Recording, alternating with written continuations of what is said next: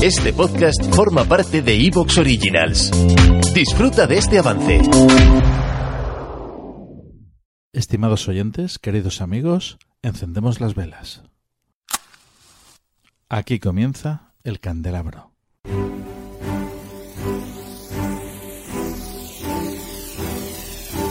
En la oscuridad de la noche, el candelabro nos ilumina y nos cubre de misterio. Arqueología imposible, geometría sagrada, simbología, encuentros cercanos a la muerte, esoterismo, ocultismo, misterios de la historia y ciencias de frontera que nos llevarán a otra dimensión. Todos los viernes a medianoche en Cadena Azul Radio y Azul FM. También puedes vernos en nuestro canal de YouTube y escucharnos en la plataforma iVoox.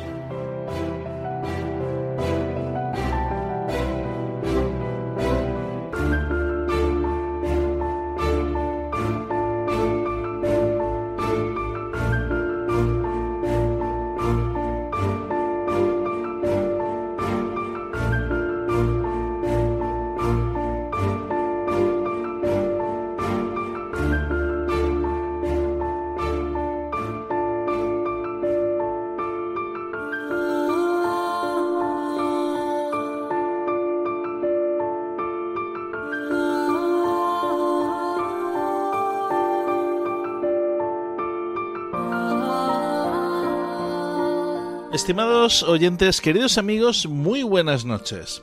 Desde los primeros momentos de la humanidad, en las cuevas, las religiones rendían culto a la mujer y se practicaban rituales de iniciación, de fertilidad, en honor a las diosas, ritos lunares y ritos religiosos. Las huellas de la diosa es el título de un libro fascinante que ha sido galardonado en el décimo premio Juan Antonio Cebrián y en el que podemos descubrir alguno de estos enigmas de la mano de Francisco González, periodista, escritor y viajero infatigable a quien esta noche tenemos el honor de tener aquí en el candelabro. Por supuesto, nos van a acompañar también parte del equipo del programa, Quiteria Méndez, Raúl Ferrero, Juan G. Caparrós y José Sevilla, conduciendo un servidor, Fernando Muyor. Vamos a regalar ya mismo el libro que todas las semanas estamos regalando por gentileza de Ediciones Matrioska. Esta semana toca El Conde de Saint Germain por Melinda Miceli, ya sabéis, de Ediciones Matrioska. Y lo primero de todo, ¿qué tengo que hacer para llevarme este libro a casa? Es muy sencillo. Te tienes que hacer miembro de la comunidad fan del candelabro en Evox. ¿Y esto por qué? Pues porque para llevarte el libro te vamos a realizar una pregunta y la tienes que contestar dentro de la comunidad fan del candelabro en Evox en un post que vamos a poner con la foto de este mismo libro. Si eres el primero en contestar, te llevamos el libro a casa. No tienes que olvidar, por supuesto, por favor, eh, poner tu nombre y un email para que nos podamos poner en contacto contigo y mandarte el libro. ¿Y cómo me hago yo miembro de la comunidad fan del candelabro en Evox? Atentos. Hazte fan del candelabro en Evox. Comienza con extras de nuestros programas, sorteo de libros y otros regalos. En iVoox verás una pestaña azul que pone apoyar y haciendo clic aquí podrás apoyar nuestra labor divulgativa con un coste mensual de 1,49€ euro al mes. Hazte fan del candelabro en iVoox ya mismo. ¿Te has hecho ya miembro de la comunidad fan del candelabro en iVoox? Pues vamos ya mismo con la pregunta. Título y quiénes han participado en el primer programa de la presente temporada del Candelabro. Y ahora ya amigos vamos a pasar a las secciones. En primer lugar, Cristianismo oculto con nuestro compañero Rubén Legidos. A continuación, Habitación 237 con nuestro crítico de cine Antonio Rentero.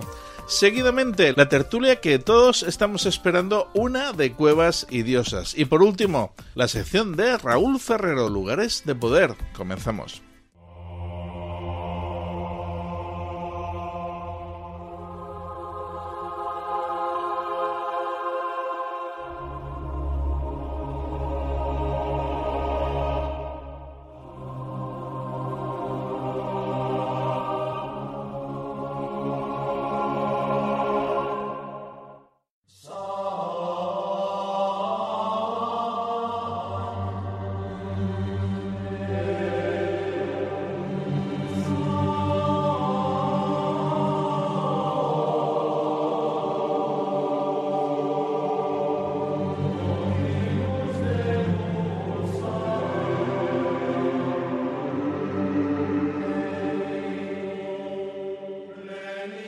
Buenas noches a todos los amigos del Candelabro y en especial a los seguidores de esta sección titulada Cristianismo Oculto. En el día de hoy vamos a reflexionar sobre un texto muy conocido y es el texto del joven rico. Dice el Evangelio que hay un joven rico que se acerca a Jesús y le pregunta, maestro, en ese término ¿no? de rabí, que es muy interesante desde un punto de vista esotérico. Pero se acerca y le dice, rabí, maestro, ¿qué tengo que hacer para heredar la vida eterna, la vida espiritual? Y Jesús le dice, tienes que cumplir los mandamientos. Pero él le dice, eso yo ya lo hago, ¿qué más? Y él le dice, Jesús le responde, tienes que dejar tus riquezas y seguirme. Entonces el joven rico se marcha no abandona su riqueza. Y Jesús dice la frase enigmática esta de es más fácil que un camello entre por el ojo de una aguja a que un rico herede el reino de los cielos. Y desde un punto de vista material, desde un punto de vista a veces de moralina, de enseñanza, se ha utilizado este texto para hablar acerca de la relación del cristiano con el dinero o para hablar acerca del el dinero y, bueno, pues que es malo a veces y cómo los cristianos tienen que ser pobres y, todo esto, ¿no? Como lo material a veces nos aparta del mundo espiritual. Bien, mm, incluso eh, San Antonio, eh, que fue uno de los primeros santos que se fue al desierto, eh, uno de los primeros eremitas, ¿no?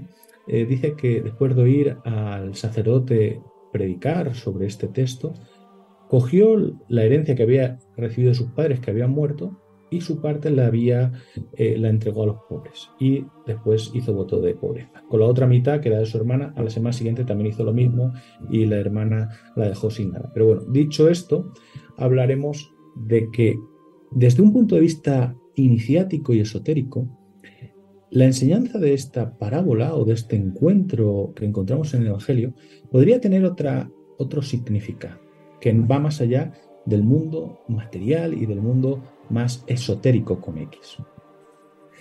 Y es que cuando uno se adentra o quería ser candidato a las iniciaciones, lo primero que se le demandaba a la persona era ser buena. Había un requisito y era ser bueno. Y esto es lo primero que Jesús le dice a este hombre. Le dice, ¿quieres heredar las verdades espirituales? ¿Quieres heredar las cosas divinas? Sé bueno. Entonces dice, él, eh, yo eso ya lo hago, pero, pero no es suficiente. Hay personas que son buenas, pero necesitan algo. Y entonces Jesús les dice, mm, deja todo lo material. Cuando una persona se adentra al mundo de lo esotérico, de lo iniciático, de lo espiritual, lo primero que se le demanda es abandonar los metales. Qué curioso. Dejar los metales fuera de el mundo espiritual. El mundo material y el mundo espiritual son antagónicos. Por eso, muchas veces se ha interpretado también, dad al César lo que es del César, lo político, lo, material, y dad a Dios lo que es de Dios, como si fueran dos reinos separados. Pues bien, eh, lo primero que se habla es de dejar los metales fuera del templo, fuera del espacio sagrado. Y Jesús dice, es más fácil que entre un camello por el ojo de una aguja a que un rico, es decir, una persona llena de metales, enviscuida en lo material, entre en el mundo del espíritu. ¿Y qué es eso que llamamos metales? Bien, pues los metales es un material innoble, es un material que en la Biblia empezó a ser trabajada por un ser mitológico que se llama Tubal Caín. Y fue, dicen, el primer herrero. Y esto es muy interesante, porque hay un libro de Mircea Eliade que habla de los herreros, de los herreros como esa parte eh, iniciática, pero material. Y muchas veces se ha visto en esto de los metales el ego de las personas. Aquello que a veces aparentamos ser, pero no somos. Lo material es, por ejemplo, la ropa que nos ponemos para cubrir nuestro cuerpo.